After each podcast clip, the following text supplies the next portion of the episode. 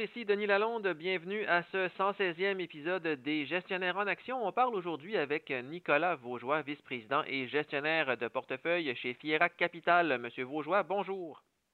Bonjour, Monsieur Lalonde.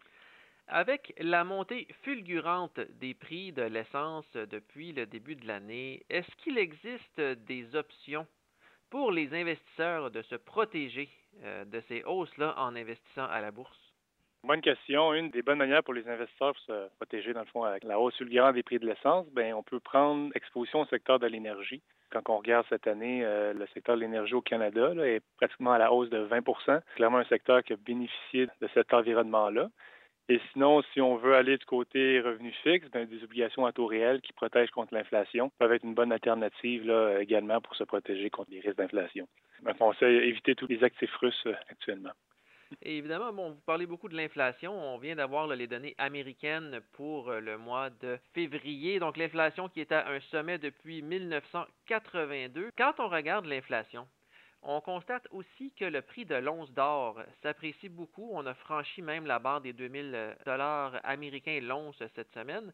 Est-ce que c'est uniquement lié à l'invasion de l'Ukraine par la Russie, tout ça? Le prix de l'or et l'augmentation n'est pas uniquement lié à l'invasion de l'Ukraine par la Russie. C'est sûr que l'or agit comme une valeur refuge et une protection aussi contre l'inflation. Donc, le fait d'avoir des anticipations d'inflation plus élevées, les investisseurs vont avoir tendance également à acheter de l'or. Mais également, depuis que les Russes ont envahi l'Ukraine, certainement, il y a eu un gros rallye et une bourse dans le fond pour se réfugier dans l'or. Donc, oui, l'invasion et la crise géopolitique qu'on observe actuellement en Ukraine a été une des raisons qu'on a vu une forte appréciation de l'or dans le dernier mois. Parce que la Russie, c'est quand même le deuxième producteur d'or dans le monde. Donc, si on met un embargo sur l'or russe, mais ben, il faut quand même s'approvisionner et puis ça, ça peut aussi contribuer à la hausse des prix. En effet, exactement. Tout ce qui peut avoir des distorsions dans les chaînes d'approvisionnement va avoir un impact direct sur les prix des commodités.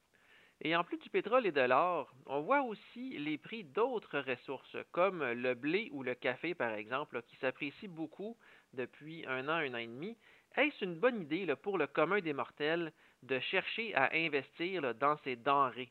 Investir dans ces denrées, c'est pas une chose facile nécessairement parce que la majorité de ces produits-là transigent. Les, les, produits financiers pour avoir accès à des produits dérivés euh, la majorité du temps. Vous avez certainement quelques ETF qui prennent exposition à ces euh, contre futurs-là. Mais c'est très volatile et c'est sujet à des situations géopolitiques, comme on voit actuellement, conditions météorologiques qu'on ne peut pas s'attendre, qui sont difficiles à prévoir. Une des manières de prendre position avec un petit peu moins de volatilité serait de prendre exposition à des compagnies ou des secteurs dans, l'agriculture et de nourriture pour euh, bénéficier, dans le fond, des, dans un environnement où ce que les commodités, justement, agroalimentaires sont plus élevées. On peut penser à des compagnies comme Bungie, GBS ou même euh, Nestlé sont capables de refiler euh, facilement le prix de la denrée aux consommateurs.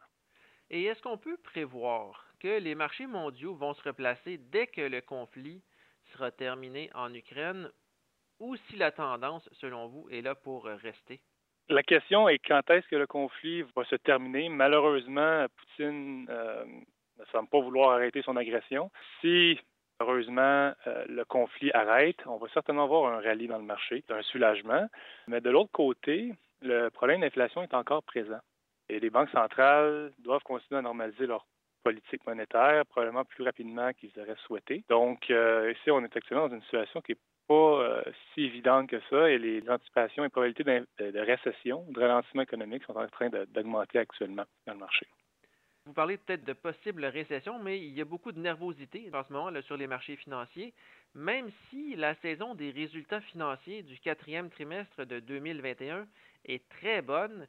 Quelle stratégie recommandez-vous aux investisseurs individuels dans ce contexte-là? Oui, c'est un bon point. Les résultats financiers des entreprises ont été excellents au dernier trimestre 2021. Les attentes sont bonnes également, mais la nervosité et la, la situation en Ukraine, avec l'inflation également qui augmente, un risque potentiel de guerre mondiale, il est peut-être mince, mais on ne sait pas où ce que ça peut euh, déboucher. Donc, on, sort d'une pandémie, on rentre dans une guerre que la Russie a voulu déclencher par soif de pouvoir. Le marché est en train de réévaluer les probabilités de récession ou d'un potentiel ralentissement économique. Les raisons sont le prix du pétrole, donc ça va clairement avoir un impact directement sur les capacités des ménages à dépenser ailleurs ou de consommer dans d'autres biens. On sait très bien que 60% du PIB de nos économies sont vers la consommation, donc certainement un impact sur le portefeuille des consommateurs. Les taux d'intérêt qui s'enlignent pour être bientôt inversés, ce qui est un signe habituellement de ralentissement économique. Un conseil serait vraiment d'avoir un portefeuille qui est bien diversifié et de cibler des entreprises de qualité avec euh, peu de levier. Donc, quand vous parlez de l'inversion de la courbe des taux d'intérêt, c'est-à-dire que les taux à court terme seraient supérieurs à ceux à plus long terme, c'est bien ça? Exactement. Donc, euh, le marché est en train d'anticiper justement. C'est la question à savoir où est le taux neutre, quel taux d'intérêt les banques centrales vont arrêter de monter les taux pour essayer de garder la croissance économique intacte.